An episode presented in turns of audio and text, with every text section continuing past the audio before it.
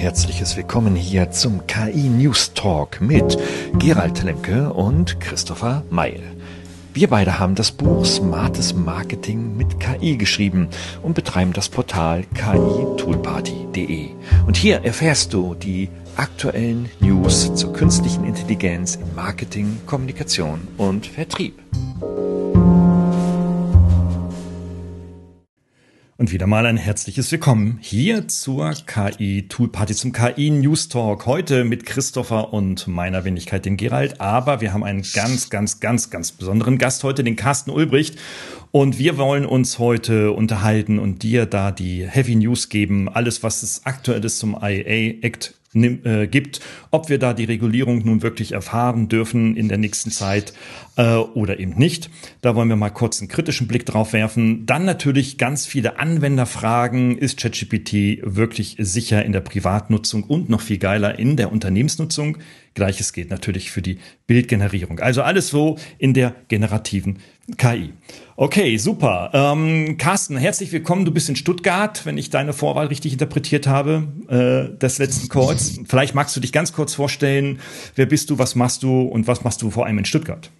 Sehr gerne, genau. Also, hast schon gesagt, Carsten Ulm ist mein Name. Ich bin passend zu dem heutigen Thema Rechtsanwalt ähm, bei der Kanzlei Menold Betzler.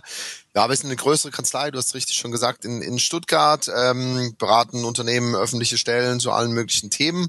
Und ich bin so ein bisschen der Digital Guy bei uns, also alles, was mit digitalen Themen, digitalen Prozessen zu tun hat, äh, IT-Recht, Datenschutz, Internetrecht ist so ein bisschen mein Thema. Früher auch viel Social Media beraten, daher kennen wir uns auch schon eine Weile. Ähm, und jetzt ganz aktuell natürlich das Thema KI, kommt man nicht dran vorbei. Wir sind auch schon relativ tief eingestiegen, dürfen gerade auch schon äh, ein Buch schreiben dazu und insoweit freue ich mich heute auf den Talk, äh, um ein bisschen was weiterzugeben, was wir schon erfahren durften und was dann auch auf uns zukommt. Mhm, genau, und weil du der Treiber in dieser Riesenkanzlei bist in Stuttgart ähm, und auch sehr digital affin, auch ganz wichtig zu deinem Hintergrund, ihr berat, äh, berät ja auch Unternehmen ganz konkret in der Anwendung äh, von KI-Anwendungen, was das ganze äh, Recht, äh, ja, äh, rechtliche angeht. Ne? Das ist richtig, oder? Absolut, genau. Haben wir eben auch schon ein bisschen Erfahrung und du hast schon gesagt, was sehr wichtig ist. Wir hatten letzte auch eine Veranstaltung ja zusammen, ist ein bisschen Pragmatismus. Ja, also ist jetzt sozusagen, das kennt man ja, oft sind die Juristen und dadurch ja immer die Bedenkenträger. Thema ist neu, Thema ist sehr schnell. Ähm, trotzdem halte ich es für sehr wichtig, dass sich Unternehmen damit proaktiv auseinandersetzen und jetzt nicht aus Angst zurückschrecken, sondern werden wir ja gleich besprechen im Detail. Normalerweise kriegt man die alle ganz Punkte ganz gut gehandelt, wenn man sich ein bisschen auskennt, aber das werden wir ja gleich besprechen. Genau, super. Christopher, du hast ja einen Artikel gefunden von einer anderen Rechtsanwaltssozietät, ähm, mm. äh, den du mir gleich weitergeleitet hast und danach war ich total depressiv. Ne? Was stand da drin? Ja, so in, in, in Summe stand da drin, dass ähm, quasi auch der Verwender von äh, KI-Anwendungen plötzlich jetzt durch den EU-Act äh, sehr stark in die Verantwortung gezogen wird und ähm, rechtlich mit sehr starken Konsequenzen im Zweifel ähm, auch quasi einkalkulieren muss bei seiner Nutzung. Also ähm, danach hatte ich so ein bisschen gedacht, oh, jetzt nutze ich gerade mal nicht mehr ChatGDP im Moment, ja. Ja. ähm, also es hat so ein bisschen Angst verbreitet, dass es gefährlich sein könnte, wenn man mit KI-Tools als Endanwender agiert, ähm, dass ich mich da vorher rechtlich erstmal absichern muss, bevor ich überhaupt irgendwas wieder weiter benutze mit den KI-Systemen. Und ich glaube, das ist ein wichtiger Punkt, dass wir nochmal aufklären, welche Seite wird denn da jetzt hauptsächlich reguliert und welche Seite muss welche Verantwortung übernehmen? Ist es eher der Anbieter von KI-Tools oder ist es eher der Endanwender oder sind es beide oder äh, gibt es da eine Verteilung zwischen den beiden? Also ich glaube, mhm. das ist wichtig, dass wir da ein bisschen Licht ins Dunkel bringen, ähm, was tatsächlich jetzt ist und auch vielleicht auch mal eine Zeithorizont. Also gilt der schon aktuell oder wann kommt der? Also ähm, mhm. das sind, glaube ich, so konkrete Dinge, die noch ein bisschen fehlen bei dem Ganzen. Hm, okay, lass uns da mal äh, von oben ganz, ganz breit mhm. jetzt einsteigen. So maximale politische Ebene in Europa, das ist die Europäische Union. Und da gibt es diesen sogenannten AI Act, der jetzt äh, durchs Parlament äh, gegangen ist oder seit einem halben Jahr diskutiert wird, jetzt verabschiedet wurde keiner weiß so ganz genau, wann er jetzt wirklich kommt. Da gibt es ganz unterschiedliche Daten. Ähm, und ähm, der versucht nun, dieses Thema der künstlichen Intelligenz in europäischen Mitgliedstaaten zu regulieren. Regulierung, da kriege ich immer sofort, stellen sich mir die Nackenhaare hoch ähm, als liberal denkender Mensch. Was soll denn da äh, äh, also äh, geregelt werden, Carsten? Kannst du uns da vielleicht mal einen ganz, ganz kurzen pragmatischen Überblick liefern? Ja, wie gesagt, müssen wir müssen erst sortieren erstmal. Also erstmal, weil immer über den AI gesprochen äh, wird. Also in Deutsch heißt es KI-Verordnung. Ja. Mhm. Und bei KI-Verordnung denken wir sofort an die Datenschutzgrundverordnung, ja. Mhm. Das ist erstmal systematisch wichtig zu verstehen, dass wenn der wirksam wird, du hast gerade gesagt, der ist es noch nicht, ähm, dass er dann in der kompletten Europäischen Union gilt. Ja, es ist nicht mehr so, dass viele großen Themen national geregelt werden. Früher haben wir alles in Deutschland geregelt, heute haben wir die Europäische Union. Das heißt, ähm, er wird in der Europäischen Union einheitlich ähm, geregelt. Den Entwurf gibt es schon ewig, ja. Und dann mhm. gab es jetzt sogenannte Trilogverhandlungen, heißt, es gibt verschiedene Institutionen in der EU, die sich versuchen, auf einen gemeinsamen Wortlaut zu verständigen. Und natürlich ist durch den Hype um ChatGPT da jetzt nochmal Druck drauf gekommen. Ja, ähm, die, die, der Entwurf liegt schon ewig vor und dann war jetzt immer, ne, immer wenn was mit Druck passiert, so mit heißer Nadel gestrickt wird, wird's nicht unbedingt besser, freundlich zu formulieren. Mhm. Und das ist beim äh, bei der KI-Verordnung auch so gekommen. Ähm, also insoweit, er ist tatsächlich noch nicht formal durchs Parlament, sondern gewisse Institutionen haben sich auf den Wortlaut verständigt, aber du hast recht, er wird jetzt so verabschiedet werden. Wir seit kurzem haben wir auch ein Wortlaut. Das ist teilweise ein bisschen undankbar, weil es einigermaßen intransparent läuft. Man würde ja meinen, dass wenn sie jetzt einig sind, könnte man ja mal den Wortlaut hinlegen. Wir haben ihn jetzt, aber es ist mhm. gar nicht so einfach, den zu bekommen. Und ähm, jetzt vielleicht noch zum Anwendungsbereich, äh, zwei, vielleicht zwei Themen tatsächlich. Ähm, macht man jetzt eine abgestufte Wirksamkeit, das heißt, ein paar Regelungen werden sehr kurzfristig wirksam. Das sind verbotene KI-Systeme, da kommen wir alle nicht rein. Um es jetzt deutlich zu sagen, das sind halt irgendwelche Dinge, wo wir alle sagen würden, ja, keine Ahnung, äh, Sachen, die wirklich einfach sozusagen schwerwiegende Folgen haben, aber da kommen wir alle nicht rein, aber auch kein Unternehmen Angst zu haben, ja. So und alles andere, die sogenannten Hochrisiko-KI-Systeme oder sonstige KI-Systeme, da werden wir vor Ende oder vor Anfang 2025 nichts beachten müssen. Also insoweit kann man das alles ein bisschen runterdampfen aus meiner Sicht. Auch finde es auch immer schwierig, wenn manche Kanzleien ein bisschen zu viel Panik verbreiten. Ähm, also wir haben noch viel Zeit sozusagen für die allermeisten. Was mhm. richtig ist, dass es sowohl für Anbieter als auch An, äh, Anwender äh, gelten wird, das ist richtig, ja. Aber richtig schwerwiegende Dinge vor allen Dingen bei sogenannten Hochrisiko-KI-Systemen.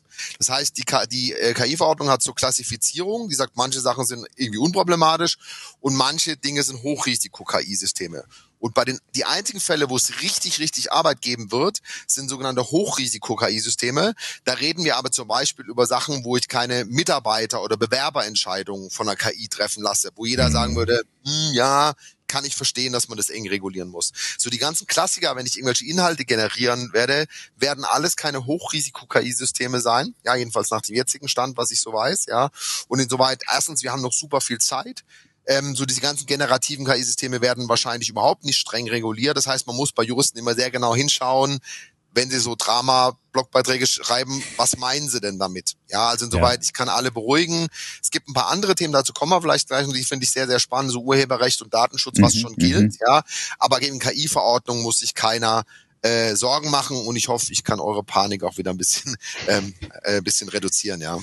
Ja, ja, ja, ja. Ich habe jetzt ein Medikament auch abgesetzt jetzt. Also äh, insofern also bei diesen hochriskanten äh, Anwendungen ist tatsächlich alles, was so um äh, Emotionserkennung am Arbeitsplatz geht. Ja, also ist der Mitarbeiter jetzt gut drauf oder hat er jetzt Bett oder Good Vibes und so weiter. Also ähm, so dass dann also als Führungskraft man dann da äh, dem Mitarbeiter manipulativ dann auch ähm, entsprechend ansprechen kann. Also alles, was so manipulative Systeme sind, die sind definitiv oder werden definitiv verboten. Ich denke, das wird wohl auch relativ schnell gehen, ne, mit der Umsetzung. Ja. Genau. Das, also man hat gesagt, das, was wir verbieten wollen, können wir auch gleich verbieten. Da genau. brauchen die Unternehmen okay nicht drauf einstellen. Bei Hochrisiko-KI-Systemen muss ich relativ viele Dinge tun, muss mir die Datenbasis anschauen, muss mir die Designentscheidung, also sehr, sehr mhm. kompliziert. Mhm. Und da will man natürlich den Unternehmen ähm, Zeit geben. Aber nochmal, das ist sehr stark für normale Unternehmen im Bewerber- und Mitarbeiterbereich. Alles andere oder im, im öffentlichen Bereich. Keine Ahnung, wenn ich jetzt Asylentscheidungen von der KI treffen will, also immer wenn die mhm. staatlichen Organe, das sind Hochrisiko-KI-Systeme. Okay. Ja, ähm, aber für die meisten Unternehmen, die meiste Anwendungsfälle für Unternehmen werden keine Hochrisiko Ökosysteme sein. Hm, das nennen die da, glaube ich, Grundmodelle, wenn ich das richtig gelesen habe. Also alle Modelle, die irgendwie mit großen Sprachmodellen arbeiten, so wie jetzt ChatGPT oder das GPT halt, ne?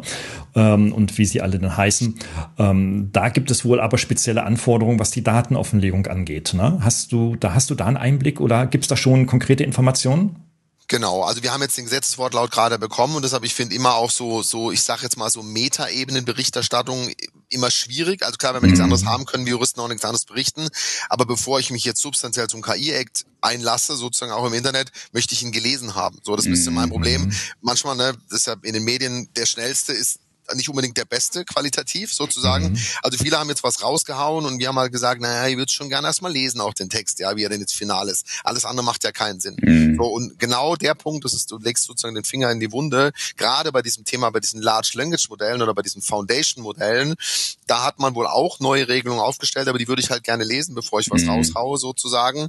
Und da, und das ist aber sozusagen der entscheidende Punkt, da hat man vor allen Dingen die Fesseln der Anbieter ein bisschen, bisschen enger gelegt. Weil wir haben ja, mhm. da haben wir auch schon drüber gesprochen, wir haben ja das Problem, dass es völlig intransparent ist, wie der denn zu irgendeiner, zu irgendeinem Text kommt, sozusagen. Also wir, das ist ja für uns eine Blackbox. Wir geben irgendwas ein und irgendwas kommt raus. Im besten Falle finden wir das sehr gut, machen nochmal ein bisschen Qualitätskontrolle oder wir finden es so gut, dass wir es direkt verwenden. Alles gut. Aber das, was zwischendrin ist, diese Blackbox, wir wissen, wie es trainiert worden ist, aber auf welcher Grundlage der wie entscheidet. Also da hat man sozusagen die Anforderungen an die Anbieter, ganz wichtig, ja, bisschen nach oben gezogen, aber nicht so sehr sehr an die Nutzer. Ja, die Nutzer brauchen nur teilweise die die, die Informationen von den Anbietern, um halt dann mhm. auch sinnvoll einsetzen zu können oder auch um rechtliche Anforderungen zu erfüllen. Aber wie gesagt, bei diesem Thema Large Language Modelle, Foundation Modelle, vor allen Dingen hohe Anforderungen an die Anbieter.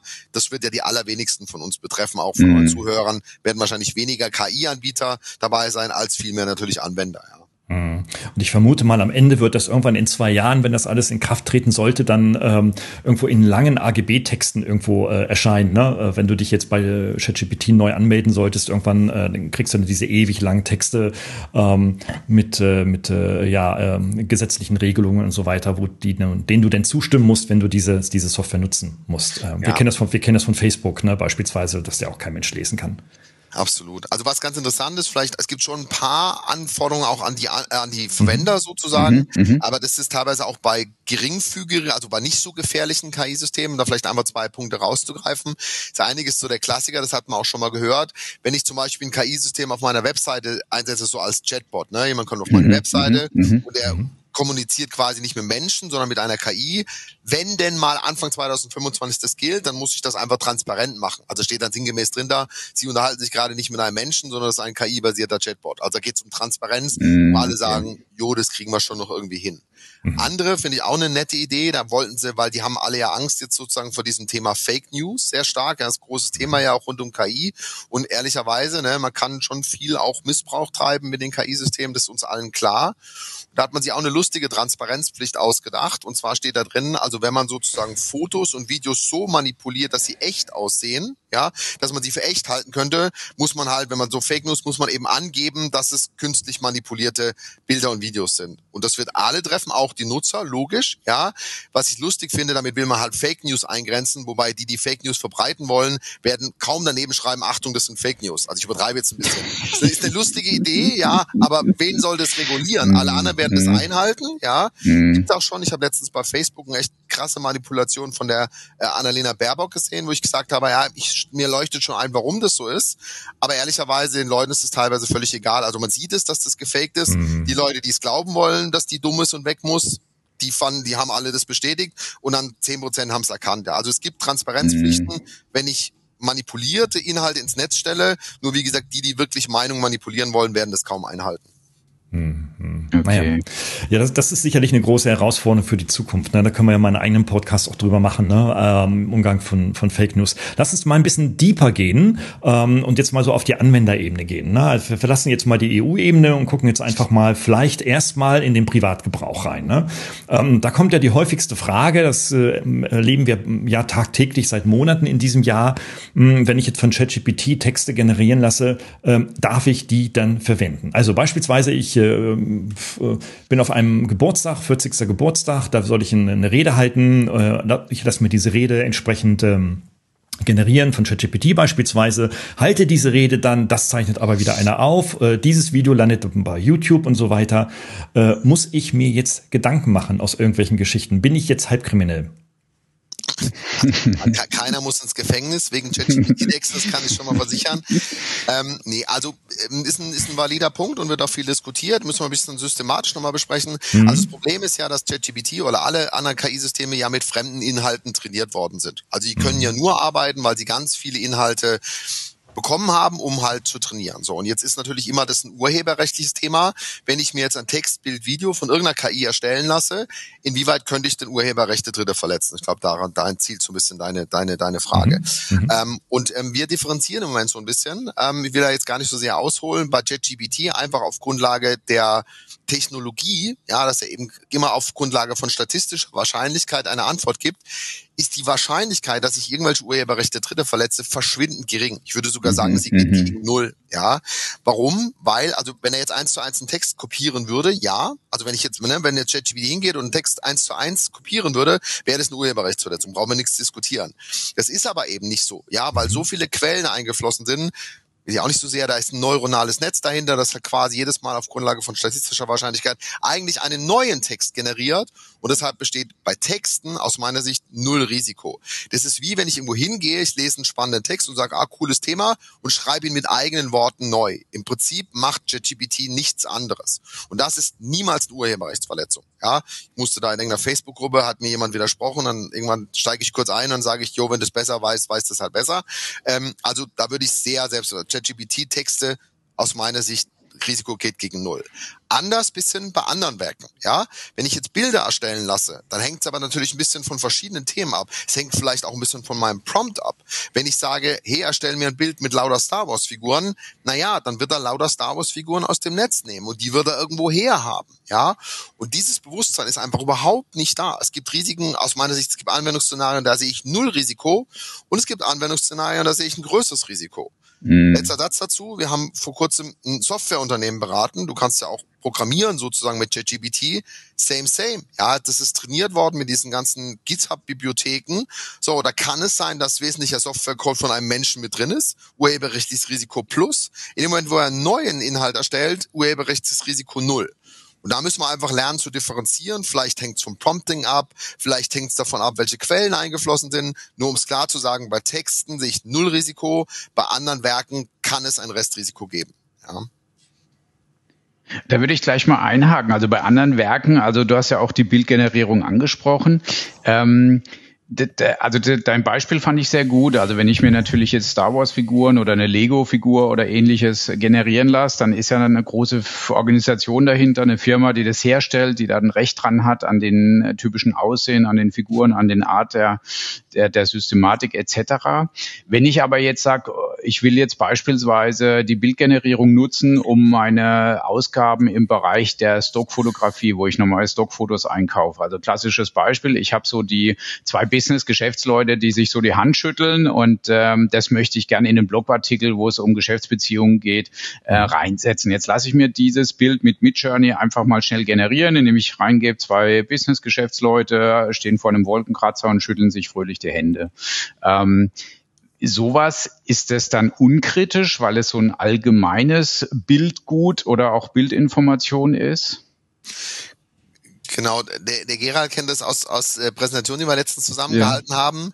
Das Problem ist, das kann man schlecht mit Ja oder Nein beantworten. Mm, okay. Und das ist, die Antwort ist eine, im Prinzip eine graduelle Frage. Mhm. Also im Prinzip ist die Frage, wie nah ist das KI-generierte Bild an einem bestehenden menschlichen Werk. Mhm. Je näher es dran ist, aber das ist ja schon immer so. Ich habe früher Marketingabteilung beraten, die haben immer gefragt, ich habe ein Bild aus dem Internet, wie sehr muss ich das verändern, damit es mein neues eigenes Werk ist.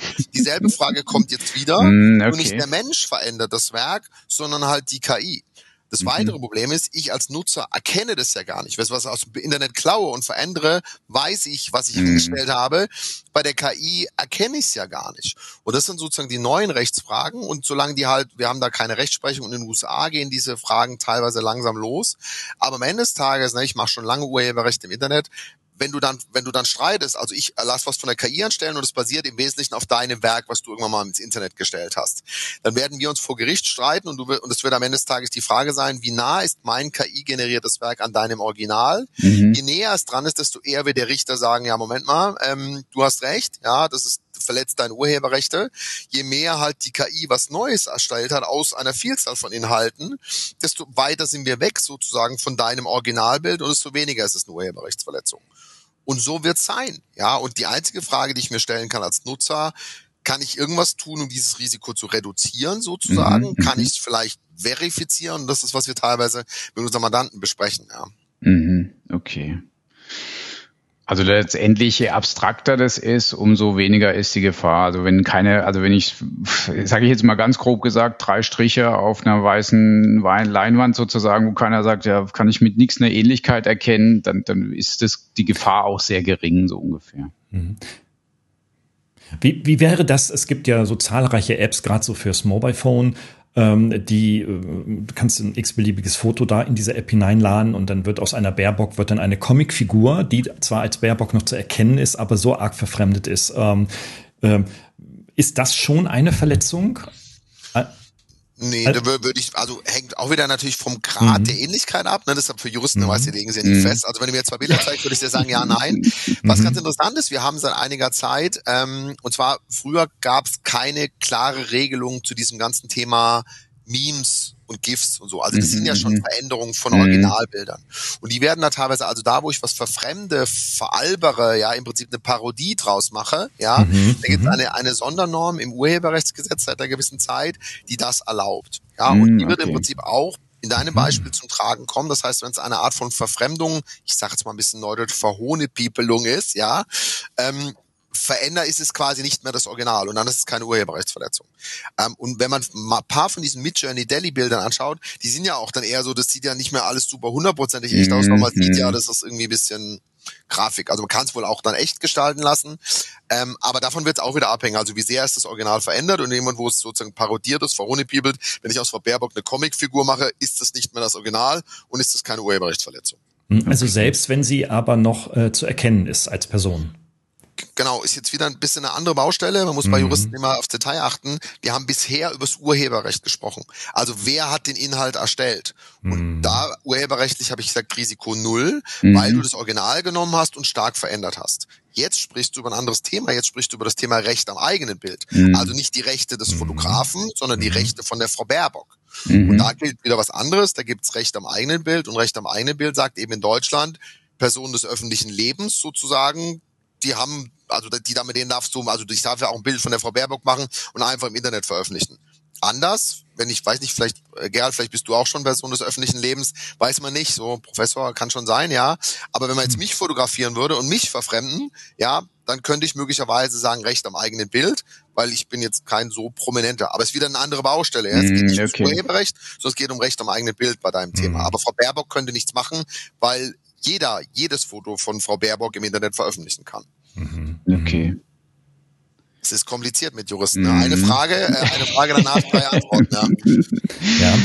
Ja, ja, gut. Das ist natürlich klar aus juristischer Perspektive. Ihr müsst das letztendlich oder letztendlich ja dann, äh, mm. wenn es dann mhm. zu einem Verfahren käme, dann ja auch entsprechend auseinandersetzen und differenzieren, ohne Frage. Ne? Ähm, für den Otto Normalverbraucher, was können wir dem eigentlich mitgeben? Muss der jetzt tatsächlich Angst haben, Bilder zu generieren, beziehungsweise mit Midjourney und Co. einfach zu arbeiten? Oder, wenn wir es mal konkret anwenden, die professionellen äh, Profi-Anwender sitzen ja vor allem in den Digitalagenturen, ähm, die jetzt für ihre Kunden etwas machen was kann man denn da mitgeben? Kann man es irgendwie vereinfachen oder ähm, vielleicht sogar pauschalisieren? Genau, also ich habe es ja vorhin schon so ein bisschen versucht. Ähm, also zunächst mal, ich, erstmal finde ich, was ich im Moment sehr stark zu verbreiten äh, zu versuche, ist, erstmal die Organisationen müssen sich entscheiden. Also Unternehmen müssen sich entscheiden, mhm. wollen wir KI, ja, nein, welche Werkzeuge wollen wir wie? Und dann halt natürlich irgendwie Richtlinien oder Mitarbeiter sensibilisieren. Also mal eine bewusste Entscheidung. Im Moment passiert es ja rein zufällig. Mitarbeiter entscheiden sich, ich habe letztens meine Sekretärin nutzt das neueste JGBT, da gibt es keine Anweisung von der Kanzlei. Will ich jetzt gar nicht bewerten oder so, ja. Aber so passiert es ja im Moment. Ja, die mhm, Organisationen mhm. treffen gar keine Entscheidung. Und ja, es ist zu wertvoll und zu spannend, als dass Unternehmen das verbieten können sollten, ja, aus meiner Sicht. Also man sollte sich aktiv entscheiden und dann ist immer in deinem Bereich sozusagen und dann muss ich meine Mitarbeiter fit machen. In die Digitalagenturen passiert das alles schon, die nutzen das schon, aber es wird natürlich in vielen Unternehmen kommen, ja. Gerade Sprache, ich meine auch wir Anwälte, unser Job ist Sprache und ChatGPT hat Sprache gehackt, hat unser Betriebssystem gehackt, wenn du so willst. Und es mhm. wäre dumm als Unternehmen, das nicht einzusetzen. So, und bei Digitalagenturen, da würde ich halt versuchen, auch meine Mitarbeiter fit zu machen. Ich würde so sagen, okay, welche Tools wollen wir, was wollen wir, was erlauben wir euch, was wollen wir nicht, weil das Risiko trägt ja die Organisation, mhm. nicht der Anwender sozusagen. Ja, so und dann würde ich halt versuchen, sehr einfache ne, Richtlinien hört es beim Juristen immer furchtbar an, so 20 Seiten, darum geht's mir gar nicht. So wie früher Social Media Guidelines, so die wichtigsten Top mhm. 10, ne, auf mhm. einer Seite achte das Urheberrecht, geht wie folgt um. Und jetzt sozusagen nochmal konkreter, bei Texten null Risiko, bei Bildern würde ich, würde ich versuchen, einfach mal die Leute zu sensibilisieren für diese Themen, die wir gerade angetippt haben und ihnen vielleicht ähm, Handlungsempfehlungen geben, wie sie das Risiko ein bisschen absichern können. Vielleicht guckt man nochmal ganz klar, vor allem wenn ich Star Wars Figuren, ja natürlich verletzt sich dann Marken und Urheberrechte irgendwelcher Dritter. Es geht primär um Bewusstsein, ja, von den Leuten, äh, Sensibilisierung und dann muss man erstmal abwarten. Letzter Satz vielleicht noch dazu. Viele Anwälte verbreiten Unsicherheit bei Themen, die sind zwar unsicher, aber da ist kein valides wirtschaftliches Risiko dahinter. Also nehmen wir jetzt mal den Fall, wenn ich für so, eine, so ein Bild abgemahnt werden würde jetzt als, oder in, vor allem bei deiner Rede, da reden wir da über 500 bis 1000 Euro. Da wird immer getan, als ob das irgendwie existenzgefährden wäre. Das ist ja alles total unklar, ja. Dann fängst du dir eine Abmahnung, kostet 1000 Euro, gut ist, ja. Ähm, und da muss ich mich eben bewegen jetzt, wie, wie risikobereit ich bin als Unternehmen, ja. Mhm, okay.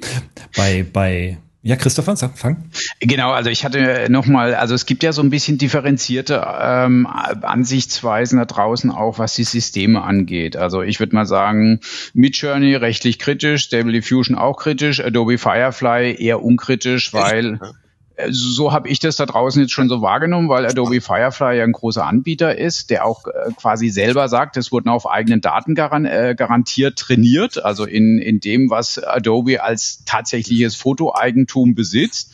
Mhm. Insofern und Adobe ja quasi auch in den USA, ich weiß nicht, ob das auch für Rest der Welt gilt, garantiert, dass wenn es irgendwie eine rechte Abmahnung gibt oder so, dass sie ähm, die Rechtskosten übernehmen und dafür eintreten etc. Mhm. mhm. Und insofern hätte ich jetzt so einfach aus dem dem, was ich gelesen habe und, und so weiter, was so kursiert. Adobe eher sicher, Midjourney eher unsicher, so ungefähr. Mhm. Cool, habe ich so noch nie gehört. Ich lerne ja auch immer von euch jedes Mal dazu. Mhm. Fände ich auch spannend. Nein, danke, vielen Dank. Mhm. Ich, leuchtet mir auch ein. Natürlich kann ich vielleicht ähm, auch mehr überlegen, und deshalb, nochmal, deshalb sage ich, ist ja, ist ja eine Unternehmensentscheidung. Ja, ich habe letztens mit dem hier großen Mittelständler Stuttgart, der gesagt hat, na ja, 200 Mitarbeiter setzen schon irgendwelche KI-Tools ein. habe ich gemeint, das ist ja jetzt ungut. Also nicht, dass ich das, den Einsatz verhindern will, aber völlig ungesteuert. Das hängt von mhm. Zufälligkeiten ab, wer bei euch in der Organisation welches Tool einsetzt und was der damit macht. Das können der doch nicht wollen. Ja, so und insoweit bin ich bei dir. Und wenn, natürlich kann ich jetzt Kriterien definieren, zu sagen, naja, eher dann doch bitte den Anbieter aus folgenden Gründen. Und die beiden Punkte, die du gerade erwähnt hast, finde ich total valide. Wenn mir der Anbieter sagt, hey, pass auf, ich habe alles auf, auf Grundlage meiner eigenen Daten, wo ich die Rechte habe, gebaut. Natürlich habe ich mehr Vertrauen in den, als der sagt, hey, ich habe mir alles mögliche aus dem Internet genommen und es ist halt reiner Zufall, was da rauskommt sozusagen. Plus, wenn ich einen Anbieter mhm. habe, du pass auf, wenn dir was passiert als mein Nutzer, im Außenverhältnis stelle ich dich frei. Das ist natürlich nochmal ein weiteres super großes S zu sagen, den mhm. nehme ich. Ja, also fand ich total äh, valide. Ich wusste das nicht, dass mhm. das bei denen so ist.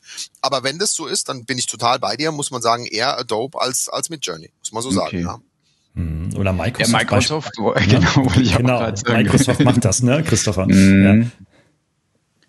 Genau, also gerade Microsoft, wenn ich, glaube ich, auf der Azure-Plattform Microsoft ähm, äh, das nutze, dass ich ChatGDP als Untermodul quasi in der Azure-Plattform äh, mit, mit reinsetze und dann quasi darüber nutze, glaube ich, garantiert mir auch Microsoft eine Rechtssicherheit. Ähm, also insofern äh, ist es, glaube ich, auch so ein bisschen wirklich jetzt äh, geht es in die Richtung, welchen Anbieter wähle ich, um mehr sicher zu sein oder weniger sicher. Also das hat ja dann auch wieder was mit Kosten zu tun. Also im Zweifel bei Adobe zahle ich, beim Stable Diffusion kriege ich es umsonst sonst so ungefähr. Und, mhm. ja, ähm, ja. aber das ist ja schon immer so, dass ich halt mhm. teilweise das, sorry, Rechtssicherheit halt Geld kostet, ja. Klar. Bei, bei, keine Ahnung, ich mein mhm. Lieblingsbeispiel ist DeepL, ja, ne? DeepL mhm. kennen wir ja alle, weil es alle so tun, als ob KI völlig neu wäre. DeepL macht es nicht anderes. In der kostenlosen Variante habe ich wirklich null auch rechtliche Sicherheit, was, was die mit dem Inhalt machen, den ich da eingebe mhm. und so weiter. In der kostenpflichtigen Variante sagen die mir, hey, du kriegst so einen Auftragsverarbeitungsvertrag, ich nutze deine Daten nicht weiter. Mhm so ist es halt in unserer heutigen Welt, ja, Rechtssicherheit. Mhm. Und dann ist es halt für mich eine Abwägung. Letzter Satz noch dazu, man muss echt auch mal ein bisschen die Kirche im Dorf lassen. Es gibt dazu im Moment null Rechtsprechung in Deutschland. Es gibt keine Fälle. Es ist hier noch niemand für irgendwas abgemahnt worden. Ja, das wird irgendwann kommen, ja. Aber da muss mhm. man halt einfach den Markt weiter beobachten. Und wie gesagt, das Thema ist zu spannend, als dass ich aus möglichen rechtlichen Risiken jetzt dieses Thema weglasse oder verbiete. Das ist, glaube ich, keine mhm. gute Entscheidung. Mhm. Naja, trotzdem ist das Thema natürlich auch stark emotionalisierend. Ne? Wir haben das ja immer wieder, wenn ähm, auch in Unternehmen, auch bei Entscheidern beispielsweise, da, wo dann aufgrund von, sag ich mal, mangelnder Information, vielleicht sogar auch Fehlinformation oder sogar vielleicht gesteuerter Medieninformation dann irgendwie so eine emotionale äh, ja, Gemengenlage entsteht, die eine Entscheidung einfach verhindert oder behindert. Ne? Ähm, wie, jetzt seid ihr Juristen immer sehr, sehr strukturiert, ne? äh, auch zielorientiert. Ähm, wie würdet ihr jetzt mit so einem Geschäftsführer denn umgehen? Der sagt irgendwie so, ah, Mensch, Herr Ulbrich, jetzt sagen Sie mal, also ich will da ja irgendwie was machen, aber verbieten ist jetzt auch nicht das Richtige, aber zulassen um Gottes Willen, die Welt geht unter. Äh, was, können wir, was können wir denn da jetzt machen? Was würde so ein Experte wie du da sagen? Ja, also im Moment kommen natürlich eher die Unternehmen oder Unternehmensführungen, die, die sich dafür interessieren, die sagen, wir würden mhm. gerne. Aber andersrum, unser Datenschützer, unser Jurist hat gesagt, wir dürfen nicht, weil Datenschutz sich so zwingen Sie den mal ein bisschen zur Konkretisierung, weil auf so einer pauschalen Ebene kann ich ja mit niemand diskutieren. Ja, mhm. also mir muss halt jemand begründen, warum was datenschutzrechtlich. Ich sagte immer, mein Lieblingsbeispiel ist, wenn Ihr Marketingleiter dahin geht und sich da irgendwie einen Text für die Webseite äh, schreiben lässt, das hat null datenschutzrechtliche Relevanz. Ja, also es gibt Fälle, die sind mhm. datenschutzrechtlich problematisch. Ne? Kennt man ja, wenn ich personenbezogene Daten eingebe. Aber es gibt tausend Fälle, wo ich keine personenbezogene Daten eingebe. Es hat null datenschutzrechtliche Relevanz. Also eigentlich ist es eher andersrum, dass äh, sozusagen Geschäftsführer vorstellen zu uns kommen, sagen, Herr Ulrich, ja, wir wollen gerne, aber unsere Juristen verbieten uns. Wie können wir es denn möglich machen? Und die Antwort ist genau dieselbe wie in die andere Richtung. Macht, öffnet euch dem Thema, beschäftigt mhm. euch damit, erstmal Informationen einholen, was funktioniert, also was kann man machen. Ist auch nicht alles Gold, was glänzt bei KI, muss man ehrlicherweise sagen. Im Moment wird auch viel Schrott verkauft, ehrlicherweise, ja. Aber das Thema ist zu groß und wird zu schnell besser werden, als dass ihr euch dem, sozusagen, als dass ihr euch das leisten könnt, auch wir als Organisation. Und dann geht's nur noch um Aufklärung und, und darum, das strukturiert mal einzuführen. Also im Prinzip mhm. ganz konkret, wir sagen halt den Mandanten im Moment, lasst entscheide durch welche KI-Tools für welche Zwecke und wer das einsetzen darf. Das ist eure Call als Unternehmen und wir machen mhm. euch dann Richtlinien, mit denen wir nichts verbieten, sondern sensibilisieren. Ja, und wir sagen, pass mal auf, achtet auf Urheberrecht, achtet auf Datenschutz. Was bedeutet das konkret? Macht da keine Geschäftsbetriebsgeheimnisse rein. Und das ganz Spannende ist, es gibt zwei Stellungnahmen von Datenschutzbehörden. Die Bayern haben gesagt, vor, vom sieben Monaten oder so, als ChatGPT ist alles datenschutzwidrig. Ich so, mein Gott, ja, wie soll man denn so weiterarbeiten? Und jetzt ganz aktuell von der Hamburger Landesdatenschutzbeauftragten, der gesagt hat, geht schon, wenn ihr Maßnahmen eins bis zehn einhaltet und es deckt sich sehr stark mit dem, was ich auch so ein bisschen propagiere. Also das zeigt, auch in Deutschland wird es möglich sein, das einzusetzen. Super. Was ich oft höre, ist von, von Entscheidern, also von CEOs, die dann sagen, irgendwie so, naja, also Geschäftsgeheimnisse, was du ansprichst, Carsten, wenn da jetzt, äh, keine Ahnung, äh, da will sich jetzt einer irgendwo eine schöne Grafik basteln lassen bei Beautiful AI oder bei ChatGPT, wie wo auch immer, und gibt dann die Forecast-Umsatzzahlen des nächsten Quartals ein. So, ähm, dann sind die ja zunächst erstmal ja in der KI, also im Datenspeicher drin und werden ja dort auch erstmal gespeichert je nachdem, welche Datenschutzvereinbarung ich jetzt äh, als Abonnent oder eben nicht Abonnent habe. Aber da haben natürlich sehr viele Angst davor. Und mit diesen Daten wird ja dann auch weiter gearbeitet. Ähm, wie, wie, wie, kann man, also erstmal, welches Recht würde mich interessieren, wird da angesprochen? Ne? Also welches Recht würde verletzt werden, wenn es denn verletzt wäre? Ähm, und wie kann jetzt der CEO damit umgehen? Ja, du hast vorhin gesagt, dass da relativ viel auch in der öffentlichen Wahrnehmung relativ viel durcheinander geht, auch in den mhm. Medien, ja, teilweise wird alles hochgejubelt, teilweise wird vom Untergang der Menschheit gesprochen. Ja, mhm. Lösung ist wie so oft wahrscheinlich irgendwo in der Mitte, ja. So, und, und das, das, diese Angst muss man, glaube ich, so ein bisschen nehmen. Und um jetzt konkret wieder auf deine Frage dann zu gehen, wir haben in Deutschland ein Geschäftsgeheimnisgesetz, ja, was tatsächlich mhm. meine Geschäftsgeheimnisse als Organisation schützt. Aber nur dann, wenn ich selber angemessene Geheimhaltungsmaßnahmen treffe. Also Idee ist, wenn ich als Unternehmen sage, macht doch, was ihr wollt mit unseren Geschäftsgeheimnissen, dann sind sie auch sozusagen rechtlich nicht mehr geschützt. Aber wenn ich angemessene Geheimhaltungsmaßnahmen treffe, dann sind sie weiter rechtlich geschützt. Das heißt, durch angemessene Geheimhaltungsmaßnahmen reduziere ich mein rechtliches Risiko, dass ich den Schutz verliere und ich reduziere auch das faktische Risiko, dass irgendwas damit passiert. Und die Antwort ist am Ende des Tages ganz einfach. Ich mache halt eine Richtlinie, habe ich vorhin schon angedeutet, und da schreibe ich rein, liebe Mitarbeiter, wenn ihr diese Werkzeuge nutzt, haben da Geschäftsgeheimnisse nichts verloren. Geschäftsgeheimnisse sind zum Beispiel eins, zwei, drei. Wie bei jedem anderen IT-Werkzeug, was ich einsetze, muss ich halt meine Mitarbeiter für die Risiken sensibilisieren und sagen, was sie tun dürfen und was sie nicht tun dürfen. Ähm, und nochmal zurück zu meinem Lieblingsbeispiel. Das ist doch heute bei DeepL auch schon so. Kein Mensch weiß, was die Leute im Moment alle eingeben, um sich irgendwas zu übersetzen zu lassen. Das heißt, ich brauche auch keine JetGPT-Richtlinie, sondern ich brauche eine Richtlinie zum Nutzung von KI-Systemen. Und damit frühstücke ich dann die Themen eins nach dem anderen ab. Und wie gesagt, da gibt es schon Ideen. Wir haben das schon gebastelt für unsere Mandanten. Und da sage ich, und dann nach Sensibilisierung lasst ihr entweder alle Mitarbeiter, die wollen, oder vielleicht auch gewisse Abteilungen lasst ihr da drauf, die sind sensibilisiert, die können auch jetzt schon im Internet ist Internet Mist bauen, ja. Wenn die irgendwelche geheimen, mhm. die können auch auf Facebook was veröffentlichen. Wir haben es früher gelöst, gelöst Social Media Richtlinien und jetzt machen wir mal KI Richtlinien und dann wird's gehen, ja. Mhm. Okay. Und und äh, um dieses Geschäftsgeheimnis ja zu bewahren, kann ich ja als ähm, Inhaber oder CEO, also operativ Verantwortlicher, beispielsweise mh, Passwörter zulassen, ne? dass also bestimmte Mitarbeiter Zugang haben, bestimmte nicht. Das ist jetzt keine Diskriminierung, ne? sondern das nein, ist dann. Nein, um Gottes ne? okay. Willen, nein, nein. Ja, nur, dass wir mal drüber reden. Nein, nein, um Gottes Willen, ja. ja okay. Ich, ich wollte noch mal ganz kurz das so ganz so schön, du hast es schon sehr schön gesagt und ich würde es noch mal so pragmatisch runterbrechen, wie ich es jetzt mitgenommen habe. Das erste ist, das sozusagen aus dem dunklen Bereich rauszunehmen, so würde ich das einfach sagen. Also heute, der Mitarbeiter macht heimlich auf seinem Handy irgendwie ChatGDP-Einsatz, der andere nutzt auf seinem Rechner, guckt, dass der Chef gerade nicht hinguckt und so weiter. Also das Unternehmen weiß überhaupt gar nicht, wie es genutzt wird. Also dass man das aus dieser äh, nicht wissenden Nutzungsart erstmal rausholt und in die Oberfläche setzt und sagt, hey Leute, wir wollen KI einführen, wir wollen das auch, dass alle das nutzen und so weiter.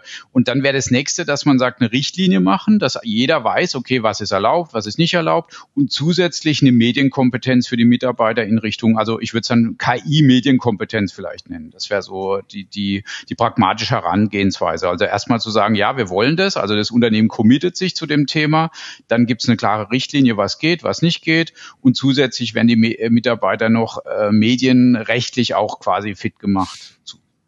Oder? Das wäre so, so, was ich jetzt so mitgenommen habe.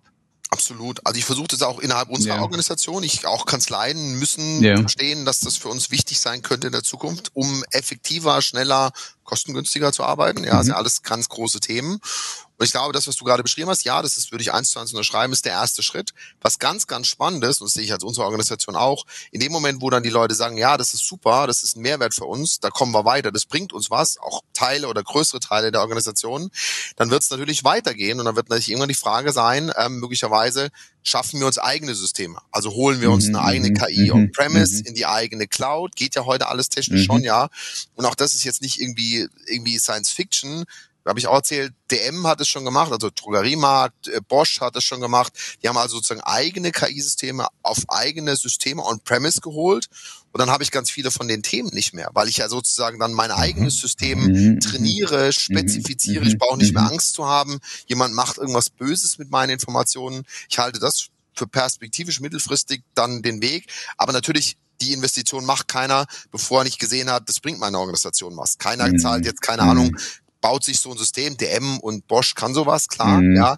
Aber jetzt wir als Kanzlei, ich werde das, wenn dann die Leute sagen, hey, das ist super, ich arbeite jetzt 50 Prozent schneller, keine Ahnung, ja, dann kann man sich darüber Gedanken machen und dann stellen sich viele Themen auch nicht mehr so. Also das wäre mhm. Schritt zwei, irgendwann zu überlegen, hey, machen wir das auf eigenen Systemen, on-premise oder in einer eigenen abgeschlossenen Cloud, da wird es sicherlich hingehen, ja, perspektivisch. Bin ich denn dann jetzt wieder auf den EU-Eck zu kommen, plötzlich Betreiber, wenn ich als Organisation mir eine eigene KI dahinstelle, so ungefähr? Ähm, ich glaube, da steht nicht, also muss ich wieder den Text lesen, aber ja. ich glaube, da steht nicht Betreiber, sondern Anbieter. Okay, alles klar. Anbieter klar. meint mhm. wahrscheinlich ein Außenverhältnis. Also okay. wenn ich in meiner Organisation ähm, bin ich wahrscheinlich immer noch. Dann bin ich da ganz, also genau, dann okay, mhm, alles klar. Mhm aber trotzdem spannende Ausbaustufe, mm. wenn ich es mal habe mm. und mhm. kann, keine Ahnung, wir hätten eine super schlaue KI, stimmt. Rechtsfragen beantwortet, mm. zu sagen, das biete ich meinen Mandanten an, das ist ja mhm. der konsequente nächste Schritt. Ja. Mhm. Okay. Ja gut, das sind dann zwei Paar Schuhe. Ne? Also einmal im Innenverhältnis das intern aufzubauen für Mitarbeiter und dann aber extern den Zugang dazu zu liefern. Ne? So. Aber eigentlich haben wir den Bereich sogar schon, oder? Also ich kann mir meine GPTs ja jetzt mittlerweile selber bauen und die GPTs, da kann ich ja entscheiden, nutze nur ich das GPT mhm. oder setze ich den Haken, dass es quasi der Öffentlichkeit freigegeben wird. Und dann bin ich ja plötzlich ich weiß es nicht, bin ich dann KI-Anbieter? muss wohl so sein. Also kann, hm. glaube ich, nicht anders sein. Ja, hm. also die Frage ist dann wieder, ne, Juristen schauen halt, was ist die Anbieterdefinition in der KI-Verordnung? Hm. Und wenn, und ich spricht viel dafür. Ich meine, also sorry, wenn ich meinen KI, die ich trainiert habe, anderen anbiete, dann spricht viel dafür, dass ich Anbieter bin. Ja. Äh, und dann aber wieder sozusagen, und das darf man nicht vergessen. Also alle Blogbeiträge, die Juristen in Zukunft schreiben, immer genau lesen, für was definieren sie das? Mm, für Hochrisiko-KI-Systeme gibt's richtig, richtig viel Arbeit. Ja, Das Problem ist immer nur, wenn der Eindruck erweckt wird, dass das, was für Hochrisiko-KI-Systeme geregelt ist, für alle gilt. Das ist mm. definitiv nicht so. Das ist ein minimaler Bruchteil an KI-Systemen, die in Zukunft als Hochrisiko-KI angesehen werden. Alles andere ist total händelbar. Und das, da muss man zukünftig sehr genau drauf achten. Super. Naja, also insofern kann man doch da mit deinem mit seinem eigenen GPT ein bisschen herumspielen. Ne? Und äh, gern verlinkt man natürlich auf deinem Blogartikel, ne? Mhm. Ähm, auf den, den, den du beschreibst, was darf ich da eigentlich alles hochladen, was sollte ich vielleicht vernachlässigen. Und ähm, ja, also es spricht nichts dagegen, sich mit der Thematik, äh, mit den Tools zu beschäftigen. Äh, man muss da keine Angst haben, das ist so mein Fazit. Ne? Genau, wir nicken alle zustimmend für die Hörerinnen und Hörer. Und äh, insofern, äh, Carsten, äh, abschließend vielleicht, ähm, worauf sollte der Endnutzer denn noch achten in den nächsten zwei Jahren? Zwei Jahre, weil da wird vermutlich der AI-Act dann äh, ja rechtsgültig in ganz Europa wirken? Ja, ich würde so ein bisschen differenzieren halt wirklich zwischen dem privaten Endnutzer, da sehe ich ehrlicherweise überhaupt keine Rechtsfolgen, was jetzt den KI, äh, KI-Verordnung mhm. anbetrifft. Unternehmen sollten halt genauer hinschauen, ne? also was regelt die KI-Verordnung für Anbieter und für Nutzer. Und vor allen Dingen, wie gesagt, allerwichtigste kam, glaube ich, rüber, für welche Risikostufe. Ja, und die allermeisten mhm. wir, ja, normale Menschen, normale Unternehmen werden in aller Regel KI-Systeme einsetzen, die eben keine Hochrisiko-KI-Systeme sind, sondern Systeme mit geringem Risiko. Da gibt's ganz kleine, habe ich vorhin erzählt, Transparenzpflichten. Also ne, wenn ich KI einsetze zur, mhm. zur direkten Kommunikation mit Dritten, dann werde ich das kennzeichnen müssen. Nochmal, Anfang 2025 frühestens, ja. Also wir haben also noch ganz viel Zeit. Wir werden noch ganz viele Blogbeiträge bis dahin lesen, ja. Und wenn ich halt sozusagen Inhalte so manipuliere, dass sie echt aussehen könnten, dann mhm. soll ich das angeben müssen. So, das kriegen wir doch alle irgendwie hin, ja. Also soweit muss man auch vor dieser KI-Verordnung keine Angst haben. Wie gesagt, spiegelbildlich die, die Hochrisiko-KI-Systeme einsetze, da muss man, gibt's so einen Anhang 3, der definiert ist. Der ist jetzt nochmal neu definiert worden. Da sollte man nächstes Jahr anfangen damit. Aber wie gesagt, das ist ein ganz kleiner Teilbereich. Ähm, deshalb sollte man sich da keine Sorgen machen. Ansonsten klar, aufmerksam bleiben, das wird weitergehen. Ich finde die Themen Urheberrecht, Datenschutz, auch Geschäftsgeheimnis, was wir gesprochen haben, viel, viel spannender und viel mhm. relevanter als diese ja. KI-Verordnung. Ähm, und dann ja. kann man das aber alles gut hinbekommen. Ja, ja, also das ist auch mein Learning ähm, aus der längeren Beschäftigung mit diesen Thematiken. Wir haben in Deutschland eigentlich alle Gesetze, die wir brauchen, also zu, ich weiß nicht, 90 Prozent, ja. mit denen wir auch äh, KI-Missbrauchsverhalten durchaus äh, eingrenzen können. Ähm, sicherlich liegt es eine, auf der einen Seite äh, an mangelnden Kenntnissen äh, von juristischen Vertretern für die Nachfrage, auf der anderen Seite vielleicht dann auch bei ähm, mangelnden ähm, Kenntnissen, vielleicht sogar dann auch in der Rechtsprechung, dann im Gerichtssaal selber. Ja, ich, ja. ich glaube, da machen viele den großen Bogen drum und wenn ich jetzt Richter wäre und zwei Jahre vor der Rente, würde mich das wahrscheinlich auch irgendwie nicht so besonders so hoch interessieren. Aber ähm, da wollen wir natürlich jetzt ähm, das Klientel dann nicht diskreditieren, ne? sondern äh, es ist einfach dann, ja, wir sind da in einer, in einem Wachstum, in einer Evolution, die sich wohl nicht aufhalten lässt, mhm. äh, ganz sicher, äh, und äh, die wir und vor allem auch die Jüngeren vor allem ganz aktiv mitgestalten können. Also eher ein Appell so an die Middle-Ager. Ne? Ja, und, und keine Angst haben, wie gesagt, das habe ich auch gesagt, Digitalisierung wird immer schneller sein als das Recht. Also wir sehen das ja, mhm. ich meine, ich, ich kann heute mir, kann mir es als Organisation, als Unternehmen nicht mehr leisten, in einem Markt, der sich ganz schnell weiterentwickelt, zu sagen, ich mache neue digitale Tools erst, wenn ich eine sichere Rechtslage habe. KI, ihre sichere Rechtslage haben wir in fünf Jahren. Ich glaube nicht, dass sich die meisten Organisationen und Unternehmen sich leisten können, äh, jetzt fünf Jahre zu warten, bis sie eine sichere Rechtslage haben. Vor allem in fünf mhm. Jahren gibt es schon wieder was Neues. So, das heißt, ich muss so ein bisschen, was wir versuchen eben eben risikobasiert beraten. Man muss nicht alles mitmachen, ja, aber man muss eben sagen, wo sind Chancen, äh, welche Risiken stehen und wie kann ich, welche Maßnahmen kann ich treffen, um das Risiko auf ein vertretbares Maß zu bekommen. Und so versuchen wir unsere Mandanten zu beraten. Das mache ich schon eine Weile, habe ich auch Social Media schon gemacht, Messenger, alles schon mhm. durch. Es ist mhm. noch nie bei irgendeinem Unternehmen was Gravierendes passiert. Ja, muss man, also wir jetzt beraten haben, natürlich ist bei Unternehmen schon was Gravierendes passiert, aber insoweit braucht man auch vor KI nicht Angst zu haben. Mhm. Und du machst das schon seit Ewigkeiten, ja? So, wir kennen uns ja auch schon seit ewig, ja, seit, seit vielen Jahren. Ganz, ganz, alt, ja. Ja, ja. Wir sind, wir sind, schon, wir sind schon echt verdammt alt und un ja. unglaublich, unglaublich berufserfahren. Aber es macht uns noch viel Spaß. Wir machen es noch eine ganze mhm. Weile weiter, ja. Also ich meine, ich glaube, das uns alle prägt auch die Begeisterung für das Thema, glaube ich, ja. Ja, auf jeden Fall, ja. Ich habe noch eine letzte Frage. Ähm, was ist denn, wenn ich, also es ging jetzt auch um die Dateneinspeisung. Du hast ja einen Artikel dazu geschrieben, aber wenn ich jetzt einfach mal so ganz konkrete Anwendungsfälle nehme, die Personalabteilung äh, hat einen neuen Azubi ausgeschrieben, äh, hat äh, 20 Bewerbungen gekriegt und jemand kommt auf die Idee und sagt, ja, lass uns bei ChatGDP die Lebensläufe einspeisen und lass uns die untersuchen. Aber die haben ja auch schon ein bisschen Medienkompetenz äh, entwickelt und wissen, okay, komm, wir nehmen immer den Namen äh, raus. Also statt, was weiß ich, Peter Müller steht steht dann Hänschen Kleinerin. Ähm, würde das ausreichen, die Daten schon zu verfremden, um die dann mit solchen Systemen zu verarbeiten? Oder ist äh, so eine kleine Veränderung schon zu wenig? Oder müsste ich das massiv ändern? Dann auch noch, was weiß ich, die Geburtsdatum ändern und äh, quasi zusätzlich auch noch äh, den, den Geburtsort ändern und so weiter, damit ich dann mit diesen Daten wirklich an ChatGDP herangehen kann haben wir noch eine Stunde Zeit? Okay, ist so komplex. Nein, nein, nein, nein, nein, nein, nein, nein, nein, nein, nein, nein, nein, nein, nein, nein, das ich mag, mag auch keine Juristen, die dann auch auf solche Fragen keine Antwort geben. Nee, ich gebe gerne Antwort. Es ist tatsächlich ein bisschen komplizierter, weil verschiedene mhm. ähm, Faktoren eine Rolle spielen. Also die erste Frage ist, das ist eigentlich deine einzige Frage, aber trotzdem will ich ein bisschen mhm. weitergehende antworten. Die Frage, sind das überhaupt noch personenbezogene Daten? Also in dem Moment, genau, wo richtig, die DSGVO greift, mhm. nur solange es personenbezogene Daten sind. In dem Moment, wo du keine personenbezogene Daten mehr hast, sind es, äh, greift die DSGVO nicht mehr. Und die Projekte, die wir jetzt beraten haben, gehen ganz stark um die, genau dieses Thema, um das Thema mhm. Anonymisierung von mhm. personenbezogenen Datenbeständen. Das Problem ist, die Anforderungen sind ein bisschen höher. Ja, mhm. mhm. ähm, da gibt es auch neue Rechtsprechungen, die okay. unterscheidet auch danach, also wer hat die Daten? Die Frage ist immer, kann ich auf Grundlage dieses Datenbestandes diesen Datenbestand noch eine Person zuordnen? Mhm. Und in deinem mhm. Beispiel wird die Organisation, du hast ja gerade beschrieben, weiter sagen können, naja, sorry, wir haben das jetzt verfremdet, aber wir wissen, das ist immer noch der Ulbricht, äh, das ist immer okay. noch der Herr Lemke und so weiter. Mhm. So, also insoweit sind die damit nicht anonym. Aber es gibt mm, auch sehr neue Technologien, die anonymisieren können, die deutlich darüber hinausgehen, über dieses Schwärzeln oder so. Mhm. Ist aber kompliziert. Ja, Differential Privacy heißt es, mhm. egal. Also wir versuchen sehr stark auch technisch zu lösen, den Personenbezug zu beseitigen. Insoweit super Ansatz. Bei deinem Beispiel reicht's leider nicht, ja, sozusagen, um zu sagen, kein Personenbezug mehr. Es wären dann pseudonyme Daten, yeah. aber nicht anonyme Daten. Okay. Und pseudonyme Daten fallen weiter in den Anwendungsbereich der DSGVO. Ah, okay. Zwei mhm, Sätze okay. noch dazu. Ich müsste mir dann überlegen, darf ich die denn zu diesen Zwecken verarbeiten? Habe ich einen sogenannten Legitimationstatbestand? Mhm, und dritte Frage ist, ich müsste wahrscheinlich die Betroffenen darüber informieren. Mm, und spätestens okay, da wird es dann schwierig. müsste also mm. dann sagen, pass mal auf, liebe Bewerber, wenn ihr euch bei uns bewerbt, wir mm. verarbeiten eure Daten KI-basiert zu folgenden Zwecken. Die werden dann so lang, ne, was ihr aus Datenschutzerklärung so kennt oder, okay. oder Gerhard ja, ja, sagt, okay. was dann in so langen Texten immer drin steht. Wo du dann im Zweifel Link hast und widersprechen kannst oder Genau, genau so. Und die Frage ist, muss ich mir vorher eine Einwilligung einholen okay. oder darf ich es einfach so machen und der Nutzer widersprechen? Okay. Deshalb sage ich, da müsste man ein bisschen tiefer rein. Es gibt auch Möglichkeiten dazu.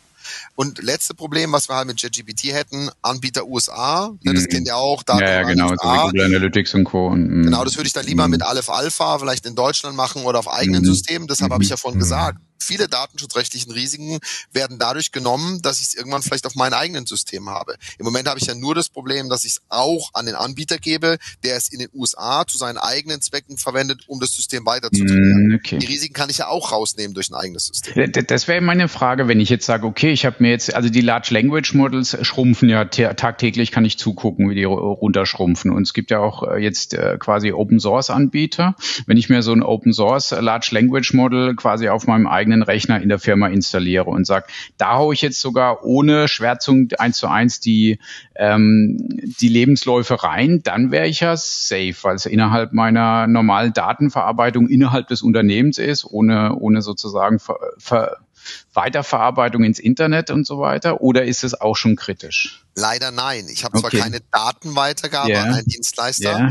Ich habe aber ja trotzdem eine eigene Verarbeitung. Nur weil du Mitarbeiterdaten hast, darfst yeah. du ja damit nicht alles machen, was du mm, willst. Okay, okay. Also müsst du die ersten beiden Themen, die ich adressiert habe, also die Frage ist, habe ich einen Legitimationstatbestand? Zu welchen Zwecken darf ich das in der KI verarbeiten? Und die betroffenen, also die Kunden oder die Mitarbeiter informieren müsstest du trotzdem noch. Also die ersten mm, beiden Faktoren bleiben. Du hast recht, dieses Thema Datenweitergabe an Dritte, Auftragsverarbeitung fällt weg. Mm. Fällt weg ne? Mm, okay, alles klar. Sehr spannend. spannend. ja. ja definitiv, ja. Also das ist äh, spannendes Thema, ja. ja braucht er braucht er nicht noch braucht er nicht noch zwei Hilfsjuristen oder sowas? Also bei euch in Stuttgart? Nein, aber ich, ich, ich mag das total gerne auch immer auch mit euch, ja, weil weil weil mhm. weil wir halt immer, also ich mache super viele Ganztagesworkshops im Moment für mhm. mhm. größere Fortbildungsanbieter und da lerne ich ja sozusagen auch immer, was was aktuell schon, also wie weit Unternehmen sind und manche sind halt ne, irgendwie Steinzeit und manche mhm. sagen, hey, wir machen da schon Dinge und so weiter und mhm. auch von euch lerne ich ja jedes Mal dazu, was was interessiert denn die Praxis und insoweit, ja, und es geht jetzt nur darum, das zusammenzubekommen und, und weiter zu lernen ja, und einfach mhm. dabei zu bleiben. Wow, super, irgendwie. Okay, also jetzt müssen wir, glaube ich, mal ein bisschen Luft holen und äh, mm, klein, genau. kleine, kleine Pause machen. Ähm, Carsten, äh, sicherlich noch auf ein weiteres Mal wieder. Wenn du Lust, immer gerne, wenn, ladet mich ein, wenn ihr Lust habt, ja. Oder ja. ihr könnt auch gerne mal fragen, weil wenn es Fragen gibt aus eurem Zuhörerkreis, die, okay. die diskutieren wollen, alles gerne, ja. Das ist super. Also, liebe Zuhörerinnen und Zuhörer, gebt Vollgas, ja. Ähm, lasst uns wissen, was euch interessiert. Äh, ihr kriegt ja eine kostenlose, äh, nee, keine Rechtsberatung, das ist, das ist, dürfen wir nicht, aber eine, äh, ihr kriegt auf jeden Fall einen Impuls äh, zum Nachdenken äh, für euer künftiges Handeln. Ja, und ich glaube, das Wesentliche ist, äh, ich glaube, wir konnten schon die Angst nehmen, oder? Also das ist, ja. äh, also ist jetzt so äh, für mich nehme ich mit, okay, ich muss mir da jetzt keine Gedanken machen, dass das hochkritisch ist, in dem, wo ich mich da bewege mit einer klassischen ChatGDP-Nutzung oder Bildgenerierung und ansonsten gilt klassische Medienkompetenz, äh, dass ich nicht unbedingt äh, markenrechtliche Dinge in meinen ähm, KI-Generierungsansätzen verwende, sondern wie sonst auch, wenn ich eine PowerPoint erstelle und die nachher veröffentliche, dass ich darauf achte, dass da die Markenrechte alle sauber geklärt sind. Absolut, super. Okay, in diesem Sinne, ähm, ja, beschließen wir mal gemeinschaftlich die Runde jetzt hier und äh, wünschen jetzt noch frohe Weihnachten für all die, mhm. die das vor Weihnachten hören, für all die, die das nach Weihnachten hören, guten Rutsch, für all die, die das nach Neujahr hören, gutes, gutes neues Jahr. Sehr gut. Carsten, herzlichen Dank an dich vor allem. Mhm, vielen Dank. Ja, vielen Dank. Vielen Dank für die Einladung, hat mir viel Spaß gemacht und wenn, wenn ihr nochmal Lust habt, jederzeit gerne. Okay. Perfekt. Kommen wir mit Sicherheit darauf zurück. Also ich denke, so ein Rechtsupdate, das macht Sinn. Dankeschön.